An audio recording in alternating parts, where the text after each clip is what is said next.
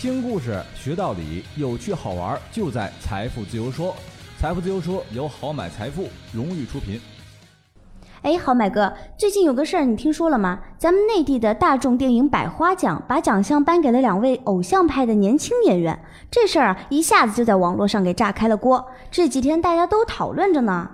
哎呀，这事儿我知道，主要是啊，一起提名的其他演员呐，可都是老戏骨。可是评委啊，却偏偏把奖颁给了这个偶像派的小鲜肉，网友们觉得呀不服气、不公平。不过啊，咱们今天要说的这位演员可是让人们心服口服的影帝。虽然扮演的角色呀基本都是小人物，但是正是靠着这些小人物，他在咱们呀整个华语圈啊可以算是拿了各种各样的有分量的奖项。哎，我好像知道了，你说的是黄渤对不对？啊，当然是啦。看来你也是黄渤的迷妹啊！那当然啦，因为这黄渤实在是太优秀了，他演技好，才艺多，情商高，三观正，就算长得不帅，那也是人见人爱。说起女生把他当闺蜜，志玲姐姐还说过想要嫁给他呢。但是啊，冰冻三尺非一日之寒，滴水穿石啊，也不是一日之功。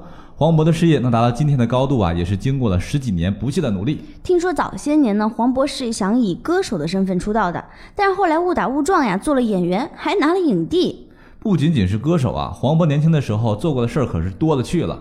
黄渤呢，出生在一个机关干部家庭，但是呢，却十分热爱于这个歌舞表演。初中的时候就去歌厅演出了，而且呀，一天还能赚十五块钱，比他爸妈赚的还多。只是啊，他的父母属于比较传统那种人，对他的期望啊，都是希望他学业有成。黄渤没法放弃自己对歌舞的热爱，到了高中就干脆啊，做起了歌厅的驻场歌手，还找来几个同样热爱唱歌跳舞的朋友，组了一个组合呀，叫做蓝色风沙。这名字还挺有年代感的。那个年代呀，正是歌舞厅遍地开花的时候，黄渤跟自己的组合到全国各地的歌厅啊走学演出。和各种人士是周旋碰撞，谈价钱呐，联系场次啊，所有都得他做。也正是因为这些早年经历，所以黄渤在演绎各种接地气的小人物的时候，拿捏得十分到位。同时，也让同行和观众看到了他为人处事上的高情商。同时期和黄渤一样，在歌厅和酒吧驻唱的歌手，比如我们熟悉的这个周迅呐、满文军、满江、零点乐队、胡东、沙宝亮，都已经是成名的腕儿了。而黄渤却始终因为自己的外形得不到认可，演唱事业一直没有起色。看来不光现在的人看脸，这以前的人也看脸。这世界从古至今就是个看脸的世界呀。是啊，后来黄渤姐姐看不下去了，让他回青岛老家找份稳定的工作。毕竟在外混那么多年都没有啥结果，是时候该有个稳定的工作了。后来黄渤在青岛靠自己的一些资源和家人的人脉关系，做起了钢材厂的老板。每天就是谈生意、喝酒，虽然是做的有声有色，但是他依然没有放弃梦想，放弃唱歌，时不时的还会回到歌厅啊去唱唱歌，过过瘾。后来东南亚金融危机来了，再加上黄渤也一直在心里问自己：一个唱歌的，整天跟做生意的小老板们混在一起干嘛呢？以前啊，除了在歌厅演出，也做过其他工作，比如做过杨钰莹的伴舞，做过舞蹈教练，还做过配音。虽然都没红起来，但一直呀也没离开演艺圈。黄渤怎么想都觉得自己现在生活并不属于他，只有唱歌才能让他找回真正的自己。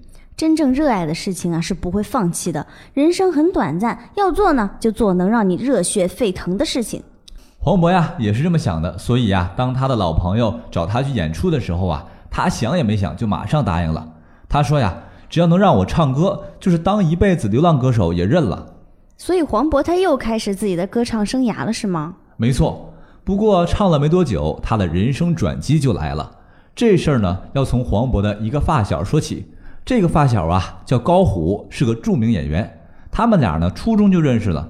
但是呢，人家高虎长得是又高又帅，后来呀，就考上了中戏，还在林志颖那个版本的《天龙八部》里演过虚竹。当时啊，在影视圈里也算是小有名气的高虎，接了一部戏，是管虎导演的《上车走吧》。这部戏呀，还缺一个憨厚土气又会说山东话的男二号。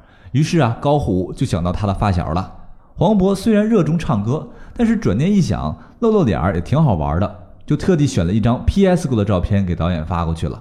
后来导演一看，这人太帅了啊，演不了进城打工的汽车司机。多亏了高虎跟导演拍胸脯保证说：“哎呀，导演您放心，见到真人啊，你就明白了。”长得跟英俊和斯文呐一点边都不沾。话说这管虎也是个很有名气的导演呐，他拍的老炮儿啊、斗牛啊都是拿过奖的片子呢。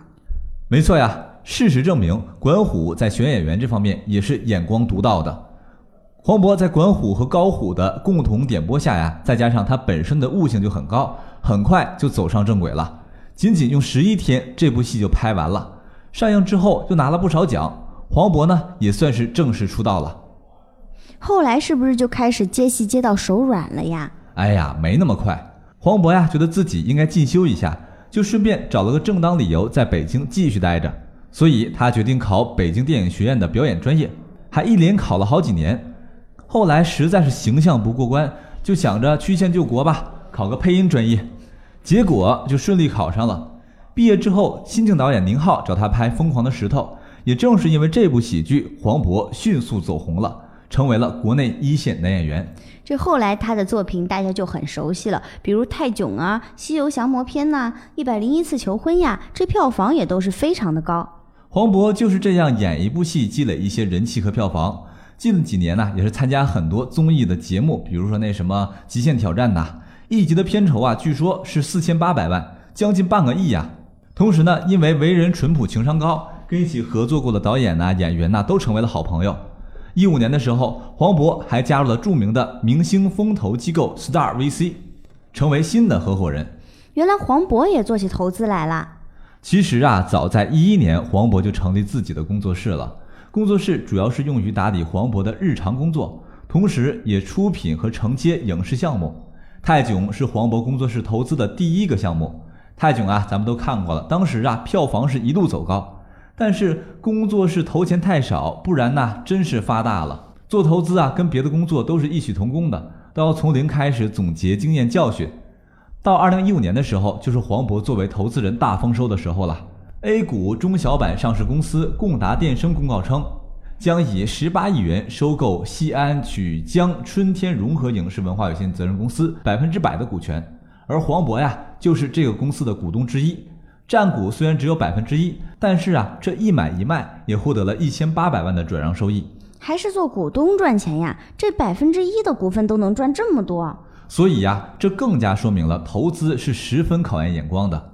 西安曲江春天融合影视文化有限责任公司出品过了很多呀好作品，比如说这个老炮、除戏痞、黄金时代电视剧作品，还有什么火线三兄弟啊、北平无战事，确实有眼光。这些作品我都看过，看来投资一定要看准，有实力的公司才值得投呢。不过呀，投资过的公司被高价收购，这对黄渤来说也不是第一次了。一二年的时候。黄渤参股百分之四十四的北京逆光顺影公司被文化中国收购了。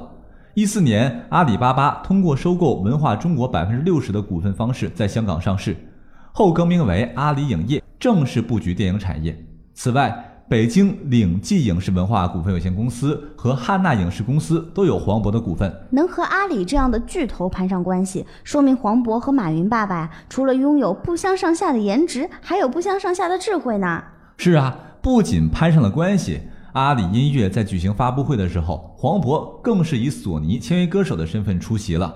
这回呀，他是真的要出专辑了。梦想还是要有的，万一实现了呢？估计黄渤也没有想到，绕了一圈呀，他又给绕回来了。